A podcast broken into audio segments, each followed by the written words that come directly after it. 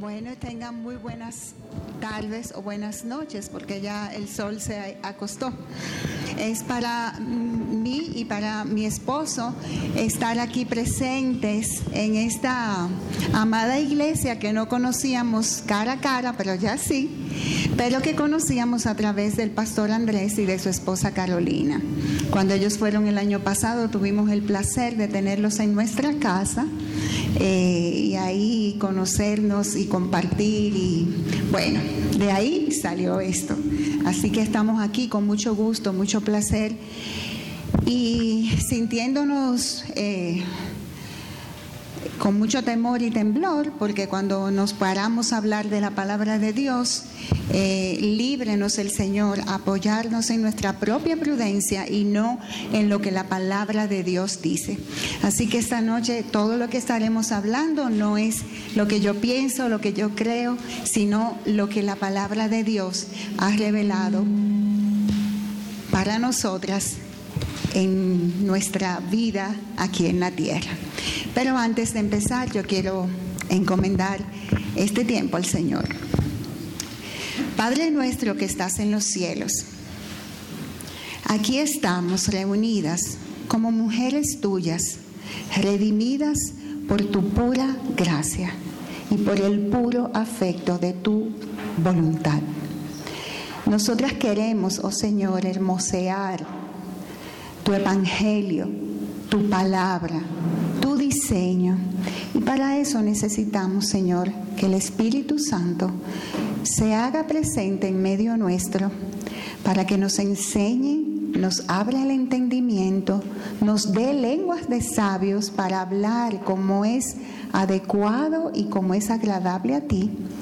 Y que tú nos permitas, oh Señor, que así como los ángeles te dan todo el honor y toda la gloria en los cielos, nosotras aquí vayamos practicando dándote esa gloria y ese honor que algún día todas unidas te daremos por los siglos de los siglos.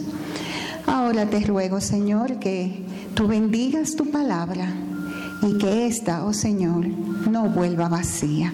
En el nombre de Jesús. Amén.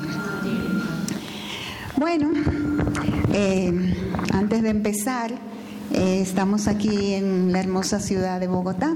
Hace muchos años que la habíamos visitado eh, y tenemos el privilegio de estar de nuevo aquí.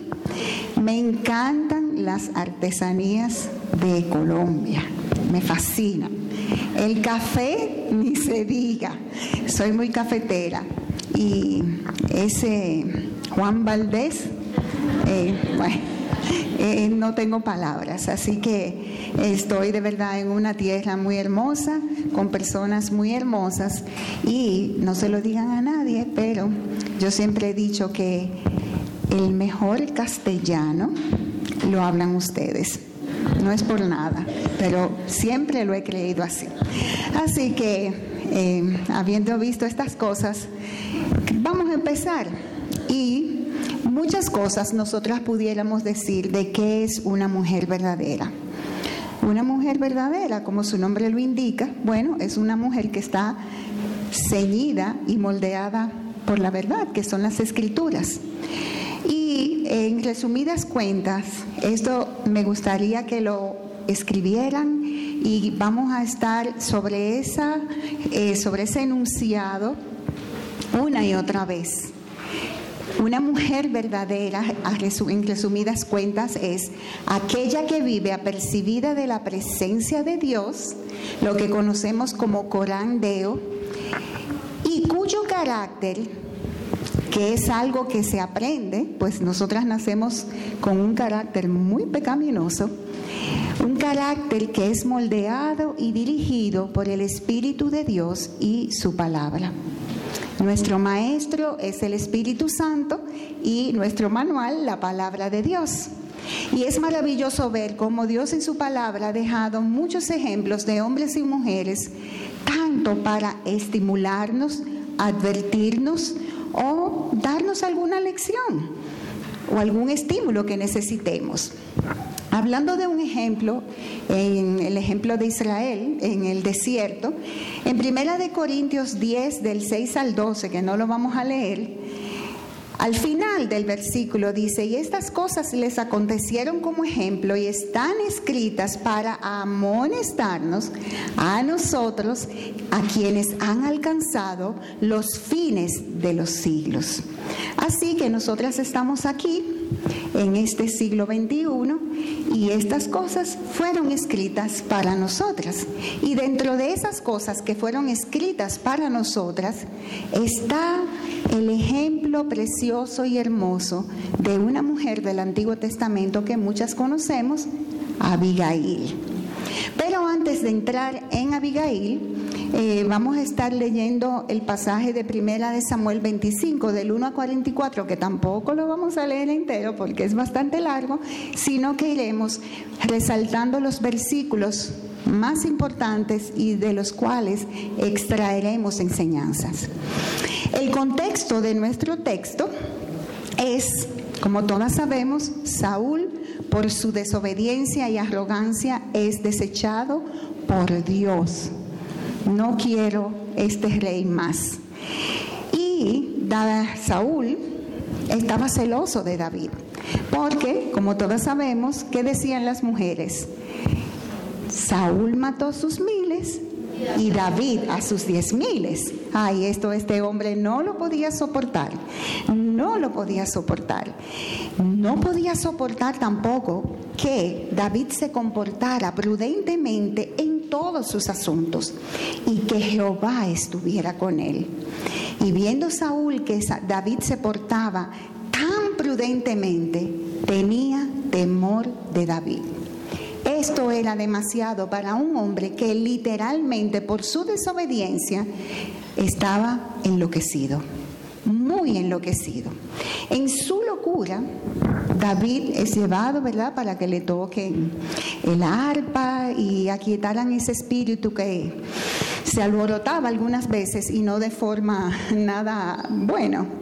Y él se calmaba por momentos, pero hubo momentos que en tres ocasiones él quiso clavar a David con una espada para matarlo y quitarlo del medio. Sin embargo, al tercer intento, él es sacado del palacio, ayudado por Mical, su primera mujer, y David tiene que huir y andar como un errante por todos aquellos lugares de lo que hoy nosotros conocemos como Palestina o Israel. Anduvo por No, por Gad, en la cueva de Adulán, en Mispa de Moab, en el bosque de Ored, en Keila, en Gaba, en Engadi, en el desierto de Parán. Y en el desierto de Parán hay un lugar que se llama Maón, donde había un hombre muy rico que todos conocemos, llamado Naval. Naval era muy rico, tenía tres mil ovejas y cien mil cabras. Y como su nombre lo indica, Naval era un necio, pero casado con una mujer muy sabia, cuya la Biblia la describe de buen entendimiento y hermosa apariencia. Naval, por el contrario, era duro, de malas obras y de verdad él era descendiente de la tribu de Judá, era descendiente de Caleb. Caleb venía de la tribu de Judá, de donde sale nuestro Señor Jesucristo y fue muy mal representante de sus ancestros era una persona necia y una persona necia es una persona insensata, afrentosa, una persona ruin, villana, mala, abominable y perversa, fatua, una persona inaccesible. Pero su esposa era todo lo contrario. Nuestro relato ocurre durante el esquilado de las ovejas. Aquí ustedes tienen muchas ovejas. Ayer estuvimos paseando y vimos esas, esas ovejitas que son preciosas, son unos animalitos muy tiernos. Bueno, pues ustedes conocen algo del esquilado de las ovejas. Entonces, esa era la época del esquilado y se acostumbraba que el dueño del rebaño apartara cierta cantidad de no de dinero, porque en ese entonces no era dinero lo que se mercadeaba, sino yo te cuidaba y yo te daba comida, te daba leche, te daba aceite, te daba harina para que tú hicieras tu pan. Entonces David y sus hombres hacían eso con los rebaños de Nabal y con los pastores de Nabal. Bueno, pues entonces David, de muy buena voluntad, envía unos jóvenes que van en son de paz, pidiéndole a Nabal que por favor les diera algo para su sustento, porque habían cuidado de sus rebaños y de todos aquellos que en algún momento dado querían robar. Como ya sabemos, Nabal abre su boca como los necios suelen hablar. ¿Y cómo hablan los necios? ¿Alguien sabe cómo hablan los necios según Proverbios? ¿Cómo son las palabras de los necios? No piensan. ¿Qué más? ¿Qué más? Sin sabiduría. Pero Proverbios 12, 18 dice que son como golpes de espada. Como golpes de espada. Cuando David recibe este reporte, el hombre conforme al corazón de Dios, el cual estaba hambriento, cansado de ir de lugar en, lugar, durmiendo en una cueva, durmiendo a la intemperie, eh, cansado, con hambre, con sed. Ese hombre se enoja de una manera que decide ir a arrasar con todo lo que había en la casa de Naval, con 400 de sus 600 hombres. O sea, imagínense, 400 hombres más su líder, hambrientos, con sed, cansados y encima de eso enojados. Yo no quisiera estar cerca de por ahí. Pero ¿qué sucede? Uno de los criados de Naval va donde Abigail y le dice el mal que está resuelto sobre la casa de Nabal. Y le dice algo muy importante, reflexiona, reflexiona. Y aquí entra nuestra preciosa mujer. Antes de entrar en su carácter, ¿alguna de ustedes ha pensado cómo debió haber sido la vida de Abigail?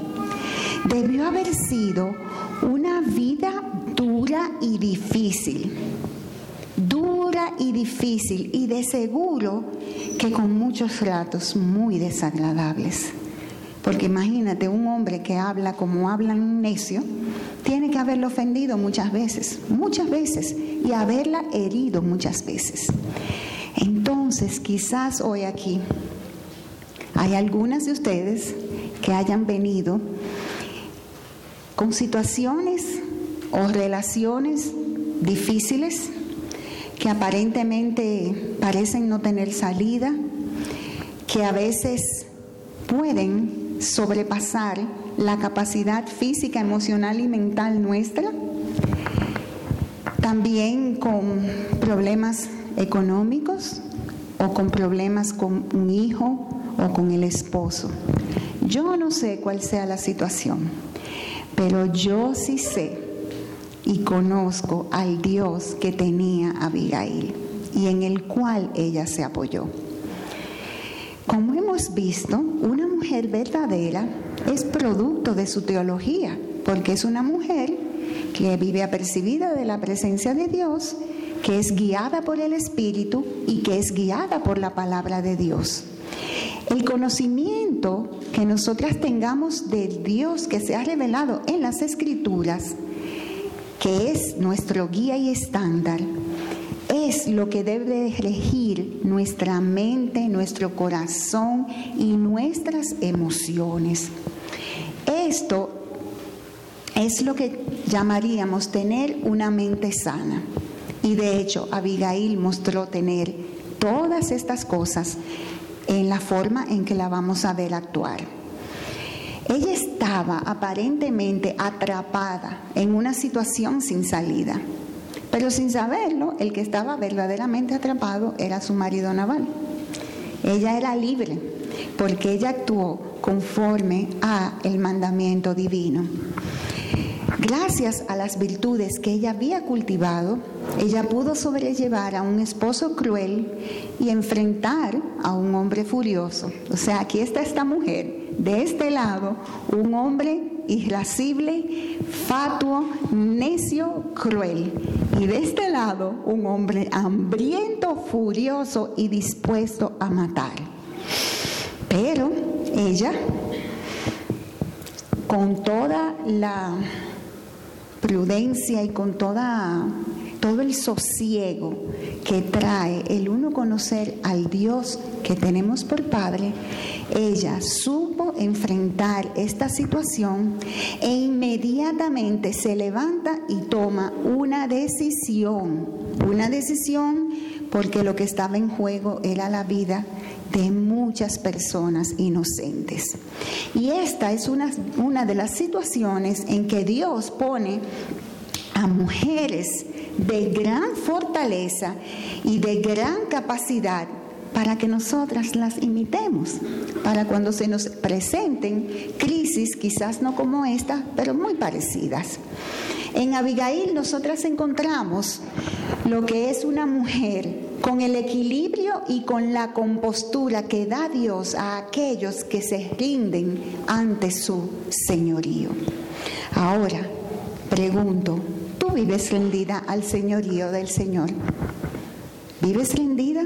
Rendirse es cederle todos los derechos a Dios para que Él haga de nosotros, como cantábamos, usa mi vida, oh Señor, como lo quieras tú. Eso es una mujer rendida. Entonces, ¿nosotras vivimos rendidas al Señor? Ahora entraremos en nuestro texto. En el versículo 3 vemos que ella es conocida por tener un buen entendimiento. Y la palabra en hebreo para buen entendimiento es sekel, se escribe S-E-K-E-L, shekel, y abarca significados como inteligencia, prudencia, sabiduría, eh, cordura, sensatez, una persona que considera las cosas, una persona que reflexiona antes de actuar. Y esta mujer inmediatamente la vemos y podemos decir de ella, como dice el Salmo 111, 10, el principio de la sabiduría es el temor de Jehová y buen entendimiento tienen quienes? Los que practican sus mandamientos. También de ella podemos decir, como dice Proverbios 13, 15, el buen entendimiento da gracia mas el camino de los transgresores es duro, duro. Abigail temía al Señor y ese temor la llevó a actuar y a vivir por los mandamientos bíblicos y no por sus emociones. Dichos principios los puso en práctica con gracia, porque vamos a ver cómo ella habla palabras de gracia y de edificación, lo cual es sabiduría en acción, porque sabiduría es tú aplicar ese conocimiento que tú tienes de Dios en el momento correcto y de la manera correcta. ¿Cómo actúa una mujer sabia? Vamos a ver algunas características. Vive delante del Señor, como ya dijimos, y tiene como estándar la palabra. Ejerce el dominio propio o el autocontrol porque conoce al Señor, ella está en descanso ante las tormentas que Dios permite que lleguen a su vida. Que Dios permite que lleguen a su vida. Aquí todas estamos en alguna situación de la cual Dios no es ajeno. Él las ha permitido con un propósito. Y es labor nuestra ver qué Dios quiere enseñarnos a través de esas crisis o tormentas que llegan a nuestra vida. Está llena de paz y confianza. Como ella está llena de paz y de confianza en su Dios, ella puede crear la paz. Se somete silenciosamente a la providencia de Dios. No está con los puños al cielo preguntando, ¿por qué a mí? Ella no actuó como Jonás. Ella hizo exactamente lo que Dios le dio a entender qué debía de hacer. También ha desarrollado coraje santo y fortaleza. Ella no es una mujer, ay, que sale huyendo tan pronto se presenta un problema, que eso es lo más natural que nosotros queramos hacer, salir huyendo y dejar el problema ahí. También sabe gobernar su espíritu cuando otros le provocan y esto de seguro tiene que haberle pasado, no una, no. Yo creo que todos los días que estuvo casada con ese hombre, porque era un hombre que no tenía, bueno, no sé si aquí le dicen a las personas así, pero un patán. ¿Usan esa palabra? Bueno, pues eso era lo que Naval era. Habla la verdad en amor y contacto es fuente de bendición, es generosa, no retiene lo que Dios le ha dado, piensa en los demás y no está centrada en sí misma y sale de su zona de confort y seguridad para hacer lo que Dios le encomienda. No actúa imprudentemente, no crea controversias, no guarda amargura y no es altanera. Esas son algunas de las características, porque pudiéramos escribir un libro de las características de una mujer sabia. Ahora, yo pregunto, y me pregunto a mí misma, porque antes de enseñarle esto a ustedes, yo lo leía y lo leía y lo leía, y yo decía, Maggie, tú eres eso. Y me lo pregunto hoy día, y quiero preguntarles a ustedes, ¿te caracterizas por buen entendimiento y sabiduría?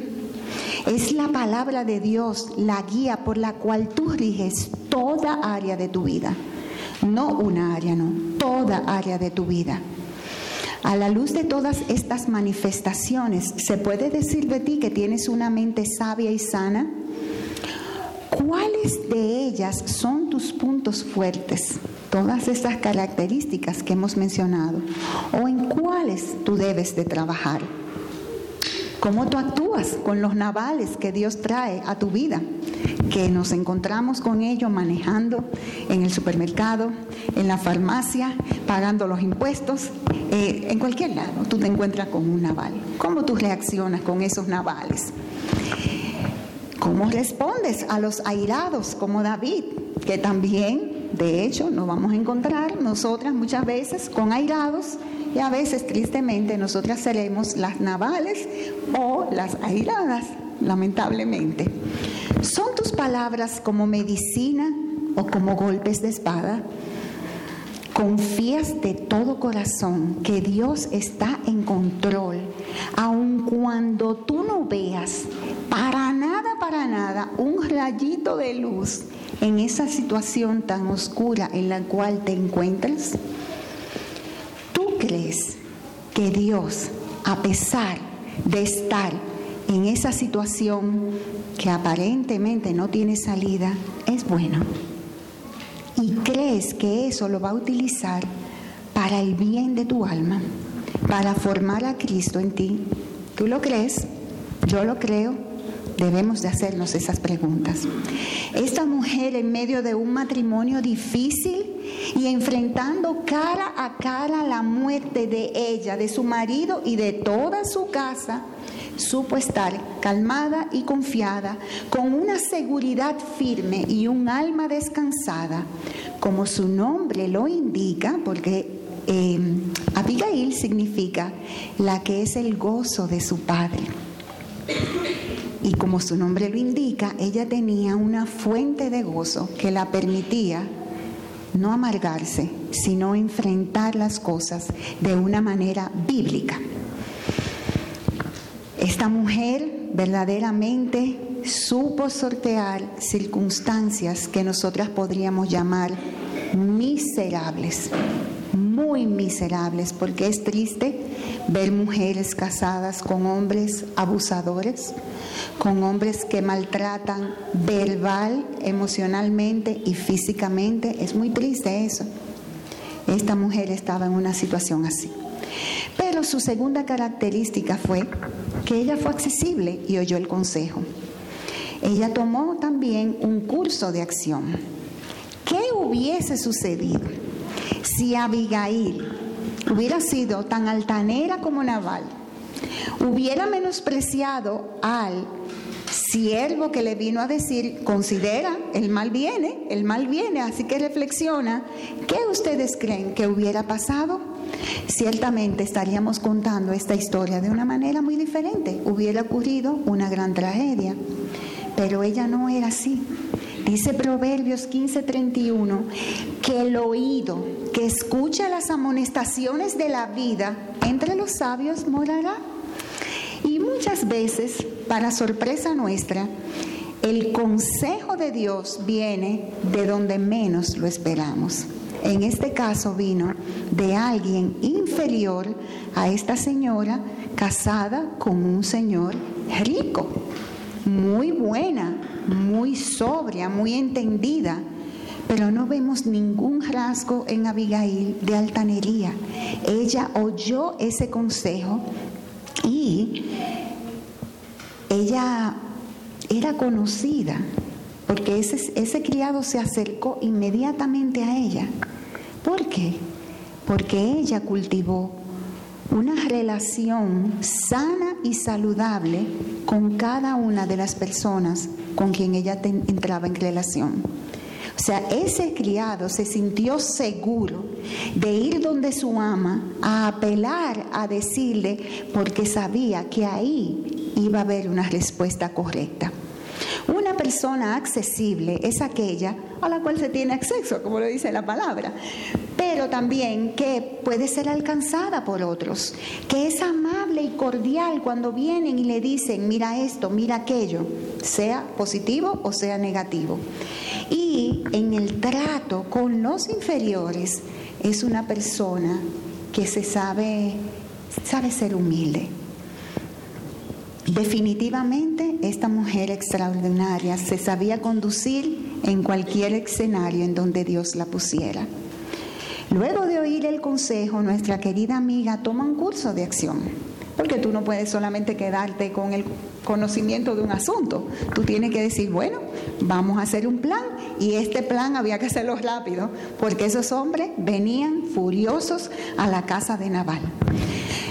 A pesar de, lo que Naval era, y esto es algo jocoso, quizás muchas mujeres hoy en día hubieran dicho, bueno, yo voy a hacer mi maletica, voy a hacer, por ahí me voy y dejo que este hombre reciba las consecuencias de su necedad. Pero no, como leyó el pastor en Proverbios 2, en Proverbios 31, versículo 12 dice que ella le da bien y no mal todos los días de su vida. Increíble. A un hombre tan malo, esta mujer hacerle bien y no mal. Sin decir nada a su esposo, ella reacciona rápidamente, no hay tiempo que perder. Es que estamos con la espada encima de la cabeza. Quizás te pregunte, ¿y esto fue un acto de rebeldía o insubordinación? Mucha gente se pregunta eso, pero es que ella actuó sin el consentimiento de su esposo. Ahora yo les pregunto, ¿ustedes creen que con un hombre como Naval se podía razonar? No, no se podía razonar.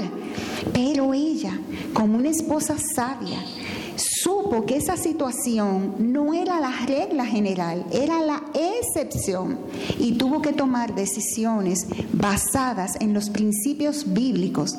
¿Y cuál era el principio bíblico bien importante aquí?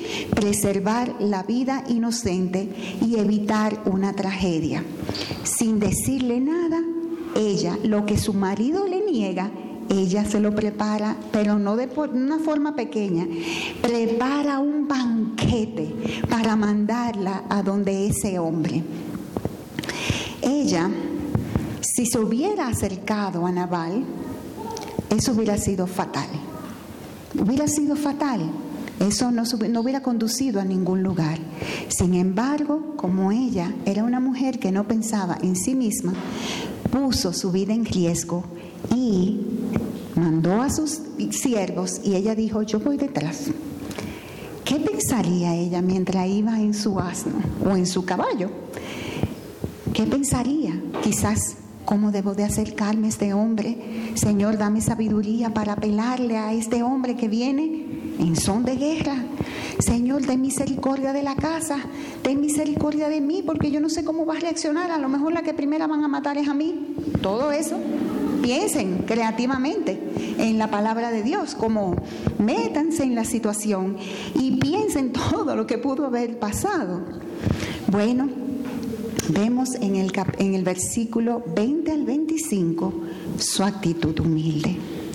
Cuando Abigail vio a David, se apresuró, bajó del asno y cayendo delante de David sobre su rostro, se postró en tierra. ¡Wow! ¡Qué sabiduría la de esta mujer! Ella no fue diciendo, David, espera un momentico. Mira, pero tú, tú no puedes actuar así, porque tú eres el ungido de Jehová. ¿Y cómo va a ser? No, no, no, no, no, no, por favor, no hagas eso. O, mira, ¿y cómo, cómo, cómo que un hombre, el elegido de Dios, va a ser una locura como la que tú estás pensando hacer? Ella no fue así.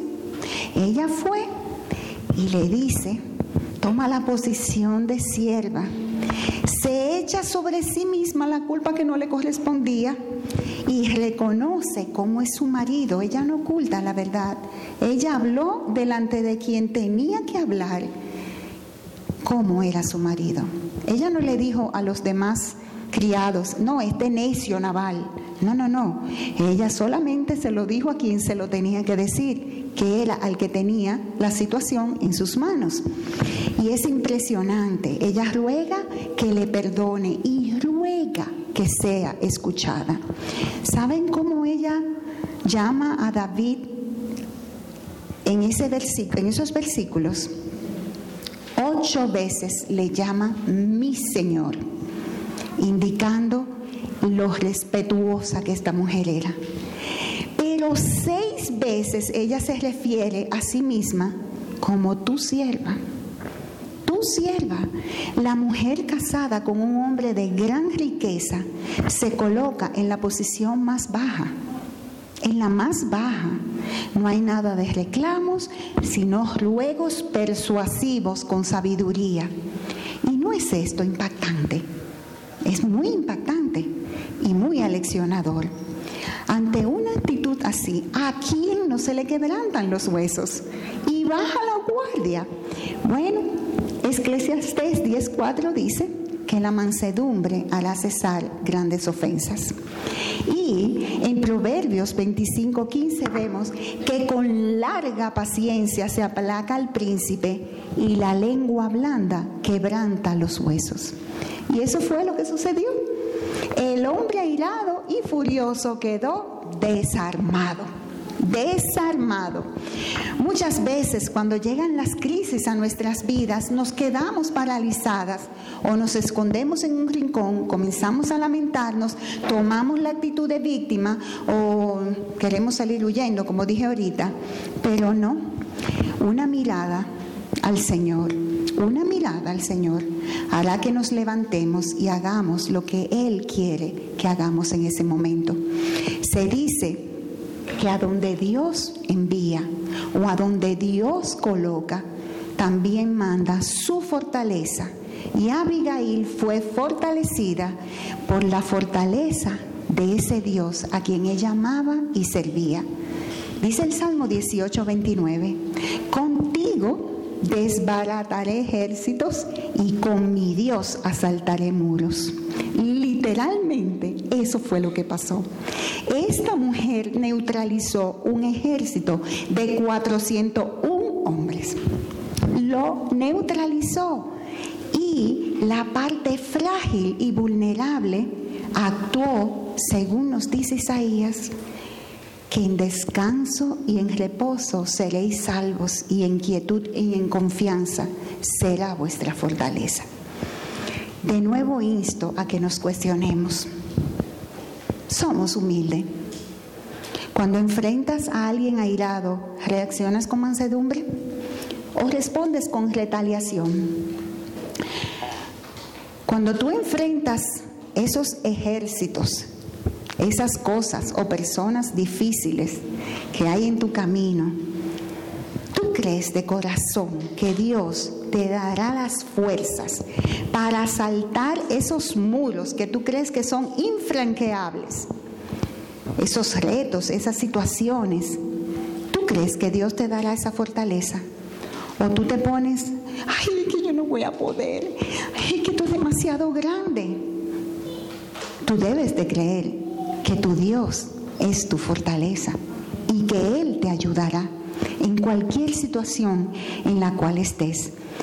¿Se caracteriza tu vida por descanso, reposo, quietud y confianza? ¿O tú vives en una afanosa angustia e inquietud? Debemos de preguntarnos.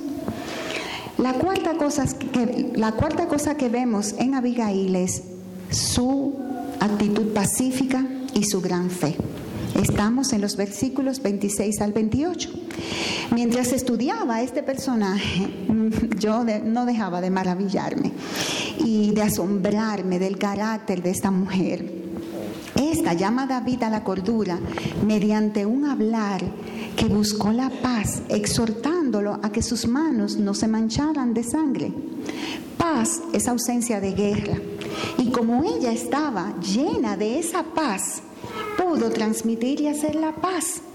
La palabra paz en hebreo, creo que todos conocemos que es shalom, implica muchas cosas. Implica salud, armonía, bienestar, calma, tranquilidad, deseo de que haya paz entre las personas, entre las personas y Dios, entre naciones y naciones. Abigail, por medio de esas palabras llenas de paz y gracia, evitó una gran tragedia que de haber sucedido David lo hubiera lamentado durante toda su vida. Otra cosa que sobresale de esta mujer es la fe que ella tenía. Imaginemos a Abigail diciéndole algo semejante a David. Mi Señor, a quien yo tengo enfrente es al futuro rey de Israel. No eches a perder las cosas cometiendo asesinato. Que ese mal no sea hallado en ti. Perdona la ofensa a, a tu persona. Pues de cierto Jehová edificará una casa firme a mi Señor, porque mi Señor batalla, pelea las batallas de Jehová. Y ciertamente David había peleado muchas batallas y Dios le concedió muchísimas victorias. Eso era de conocimiento público.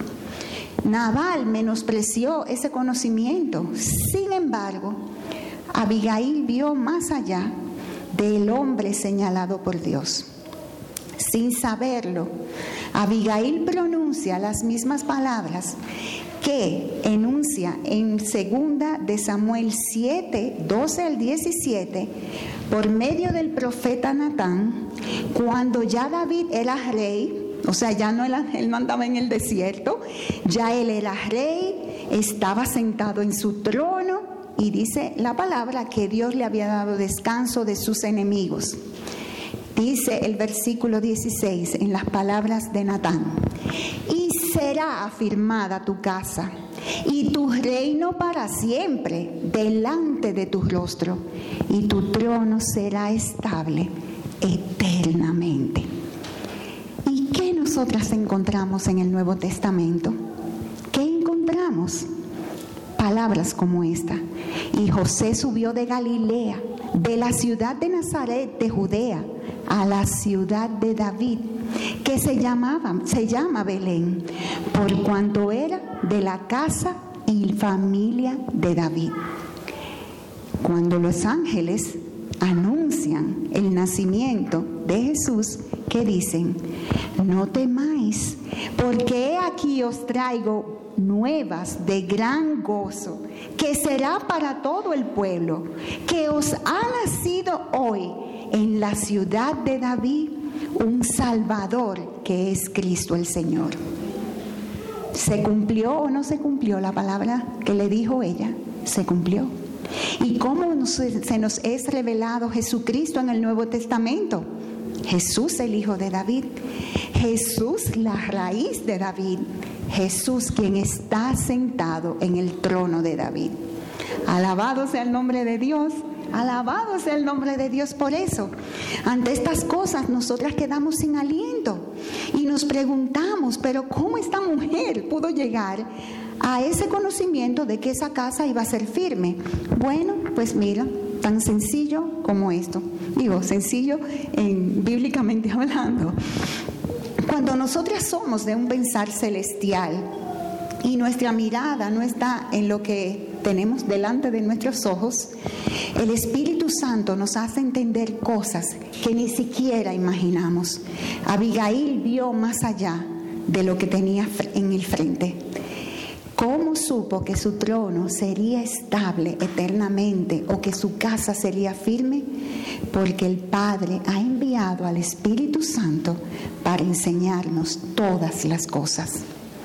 En el versículo 29 vemos también que ella, pero muy segura, le dice a él, Dios preservará su vida, pues esta está ligada a las de los que viven delante de Dios. El as era una bolsita donde se guardaban cosas muy preciadas, el dinero, joyas. A veces las mujeres eh, guardaban su perfumito y lo ponían en su pecho. Abigail le está diciendo, mi rey, mi señor, porque todavía no era rey, su vida es tan valiosa, su vida es tan valiosa que Dios mismo la guardará. Su vida es tan valiosa y usted tiene un propósito de ser el príncipe de Israel que Dios no va a impedir que eso se lleve a cabo. Él guardará su vida. Él guardará su vida. Y tú te quedas, pero, wow, pero esta mujer tenía una fe fuera de serie. Pero mira, amada, ¿qué quiero decirte hoy? Que el mismo Dios que guardó la vida de Abigail, el mismo Dios que guardó la vida de David, de todos los ataques y todas las persecuciones que tenía, es el mismo Dios que te guarda a ti y que me guarda a mí. Y alabado sea el nombre de Dios. Nosotras somos su especial tesoro, como dice Malaquías 3:17. Y nada, nada, nada sucederá en nuestras vidas que Él no lo sepa, que Él no haya, no tenga control y estamos seguras, porque Él lo ha prometido, que Él guardará nuestras vidas hasta el fin del mundo, hasta el último aliento de nuestras narices o hasta que Él vuelva en gloria. Nosotras somos la niña de sus ojos y también nos ha encomendado misiones que deben llevarse a cabo ahí en esas situaciones difíciles, ordinarias, que parecen no tener sentido. Y es allí donde, confiadas, al igual que Abigail, nosotras podemos decirnos a nosotras mismas, mas yo en ti confío, Jehová, tú eres mi Dios en tu mano están mis tiempos. También ella les recuerda que Dios le haría bien, ese bien que le fue prometido y que lo establecería como príncipe de Israel. Wow, pero esa mujer conocía, ¿sabe qué conocía? Ella era conocedora de toda la historia de Israel y estaba atenta a todas las palabras que los profetas o los sacerdotes decían. Era una mujer que estaba atenta y apercibida de lo que Dios hablaba a su pueblo. En el mismo versículo vemos que ella le hace una petición, una petición también muy osada. Y cuando Jehová haga bien a mi Señor, acuérdate de tu sierva. O sea, ella estaba segura que Dios le iba a hacer bien a ese hombre. Y le dice, acuérdate de mí, acuérdate de mí. Ella no sabía cómo iba a terminar el asunto, pero ella sí sabía que Dios iba a cumplir su palabra. Cuando tú te encuentras en situaciones como estas, tú crees que Dios va a cumplir sus palabras. ¿Tú crees que las promesas de Dios son en Cristo un sí y un amén? ¿Tú lo crees? Hermanas, Él es la confiar en que Dios ha cumplido cumple y cumplirá su palabra, es lo único que nos va a dar estabilidad en este mundo donde todo está siendo removido y tambaleándose. Es el firme piso suelo donde nosotras podemos estar. Y ella le dice, ella eh, del Salmo dice así, ciertamente ninguno de los que esperan en ti serán avergonzados, serán avergonzados los que sin causa se rebelan. ¿Qué tú haces? ¿Tú esperas o te revelas porque Dios está tardando según tu horario o tu calendario? No, te lleva tu fe a esperar pacientemente en el Señor como esperó esta mujer. Y si no, ¿qué tú vas a hacer para fortalecer esa fe? No sé, escribe versículo en el espejo del baño, en el espejo de tu tocador, en la cocina, en la nevera, en el carro, donde sea, pero haz algo para fortalecer tu fe. Haz algo para fortalecer tu fe. Y por último vamos a ver las palabras de bendición. David le dice, Bendito sea Jehová, Dios de Israel, que te envió para que hoy me encontrases y bendito sea tu razonamiento y bendita tú, que me has estorbado hoy de derramar sangre y de vengarme por mi propia mano. David bendijo a Dios, bendijo el razonamiento de ella y la bendijo a ella misma. La palabra bendición significa palabras hermosas. Es la misma palabra que encontramos en la bendición sacerdotal de número 6. Es una palabra y una forma de pedir ese favor divino que, para que repose sobre la persona. Se pide su favor y protección, se pide su complacencia, su piedad y su compasión, su aprobación y su paz. Cuando nosotras damos o recibimos una bendición, todas estas cosas son las que están envueltas. Como cuando somos bendecidas, Dios nos capacita para que bendigamos a otros y demostrarle con ello nuestro amor y aprecio. Entonces, Abigail bendecía a todo el mundo. ¿Y qué cosechó? Bendiciones. Bendiciones. Bendiciones extraordinarias. Tú bendices de esa manera a los que te rodean, aún a los que te hacen mal, que eso es bastante difícil, pero tenemos a ese Señor que es nuestra fortaleza. Él es una fuente de bendición a donde quiera que Dios te ponga, ya sea en tu casa, en tu trabajo, en la escuela, en la iglesia. ¿Eres tú una fuente de bendición? Das aliento y das ánimo, como lo hizo esta mujer. Esta mujer apeló a todo lo positivo que se podía apelar para animar a ese hombre y calmarlo. Bien dice el himno, hazme una fuente de bendiciones y que fulgure Cristo en mí. Concluidas estas palabras de bendición, David acepta todo lo que Abigail le había llevado y le reitera su respeto por ella, la despide en paz, la hacedora de paz evitó el desastre, pero ahora tiene otra encomienda. Lo que se va a encontrar en su casa es un necio, no es David que entra en razón. Y aquí vemos su hablar discreto. Una persona discreta es aquella que habla en el momento adecuado, de la forma adecuada y dejando en manos de Dios la situación. La discreción indica que tú tienes delicadeza, prudencia, tú sabes guardar secretos, es hacer silencio cuando hay que callar y hablar cuando hay que hablar. Se puede decir de ti que eres discreta. ¿Cómo tú hablas? ¿Qué tú dices? ¿Qué tú callas? ¿Qué tú guardas?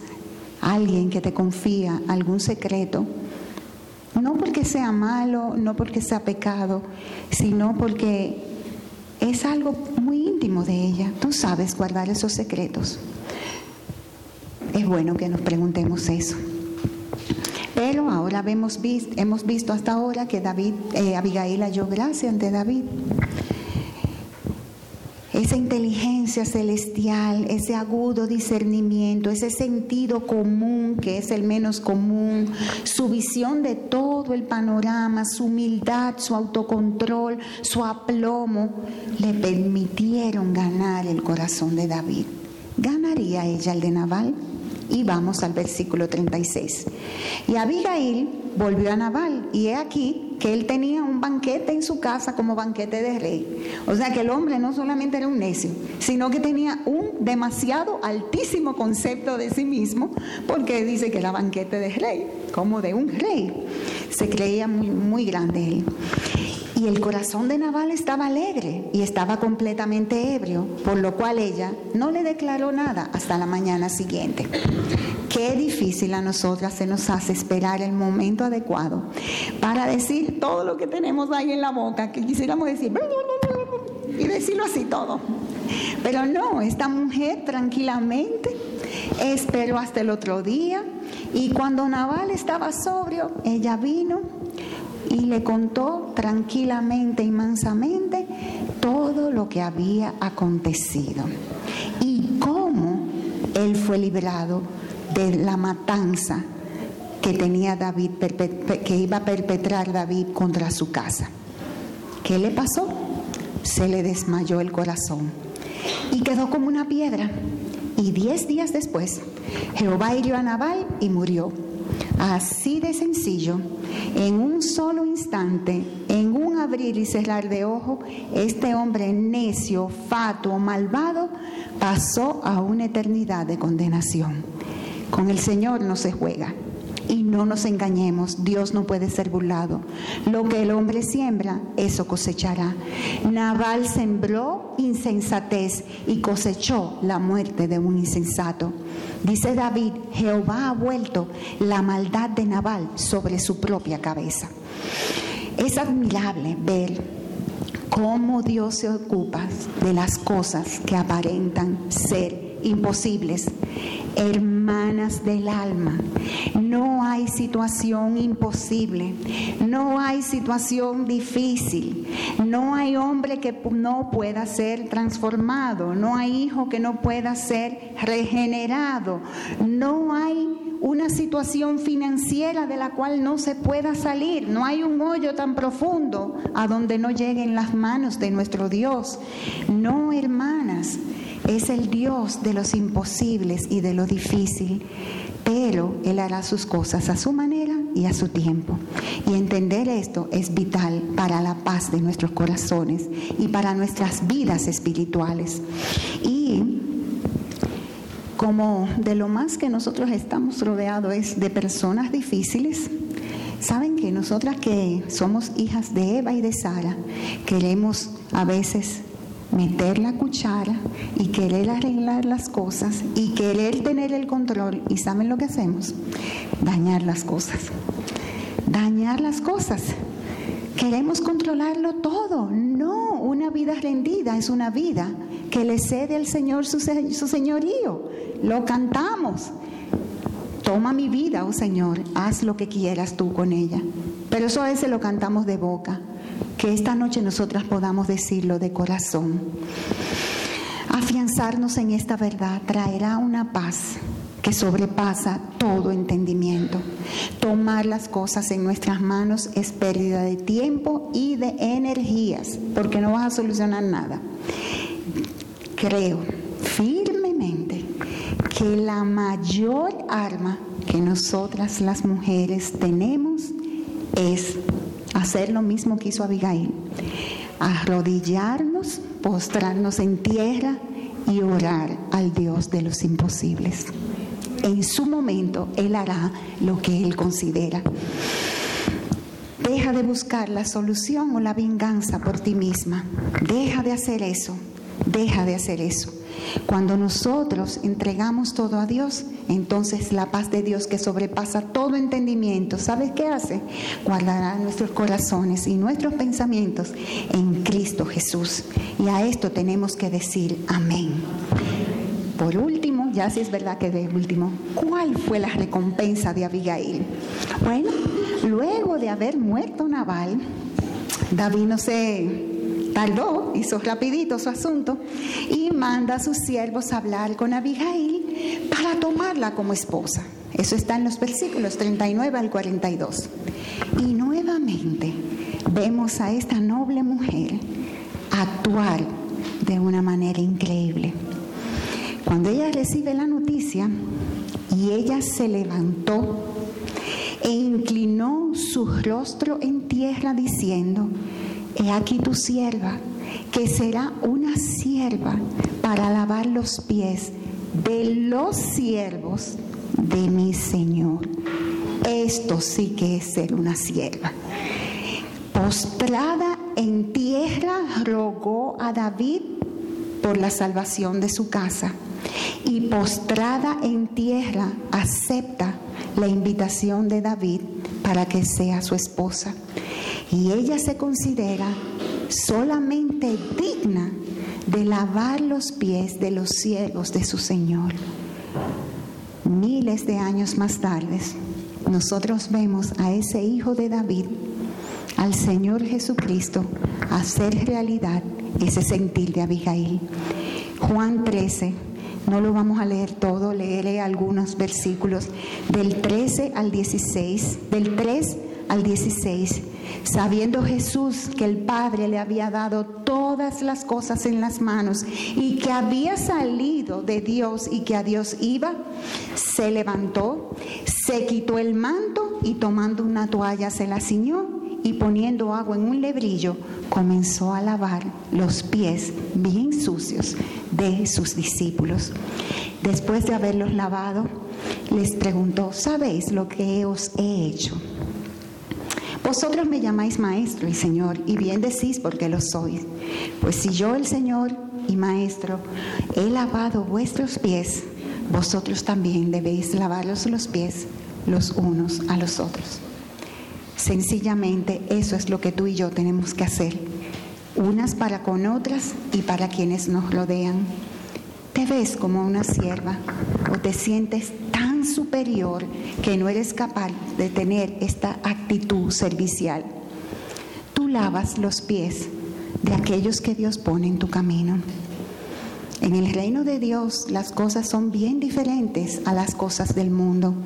El que está arriba es el que va para abajo y el que está abajo es el que Dios exaltará. La sierva, la que sirvió, la que, tuvo, la que estuvo dispuesta a lavar los sucios pies de los siervos de su Señor, ahora es puesta en honra. Esta se casa con David, lo cual es otro acto de fe. ¿No habían pensado ustedes que casarse con David era un acto de fe? ¿No lo habían pensado? Pues miren que sí, porque en ese momento no había nada de trono, no había nada de trono, lo que había era un desierto por casa. Y tampoco había corona, sino que había más persecución de parte de Saúl. O sea, no había, no había castillo, eso era lo que ella tenía. Pero esta ayuda idónea, esta ayuda idónea se adaptó a su esposa, mostrando otra faceta más de su carácter ser, saber ser flexible. Ella aprendió a adaptarse a un marido cruel, necio y de seguro que muchas veces tuvo que ser flexible para no partirse en mil pedazos. Y ahora, una vez más, se adapta a otra situación difícil y lo hace como solía hacerlo de buena gana. Tú te adaptas fácilmente a los cambios y a los movimientos que Dios trae soberanamente a tu vida? ¿Haces las cosas de buena gana o refunfuñando y murmurando? ¿Cómo haces las cosas? Vemos también que Dios la bendice con un hijo que llama Keliab, que significa Dios es mi juez. La que es el gozo de su padre ahora recibe el gozo de ser madre. La que fue maltratada ha sido vindicada y puesta en un lugar de honor. Ella, quien dejó todo en manos de su Dios, ve ahora a su Dios actuar quitándola de un matrimonio difícil y complicado y concediéndole entrar a una situación, a una nueva relación de respeto y de amor. Aunque David tuvo muchas más mujeres, pero David era un hombre que sabía respetar a las mujeres. Y esta mujer fue digna de su respeto. Qué bien hace Dios las cosas, hermanas. Qué bien. Alabado sea el nombre del Señor.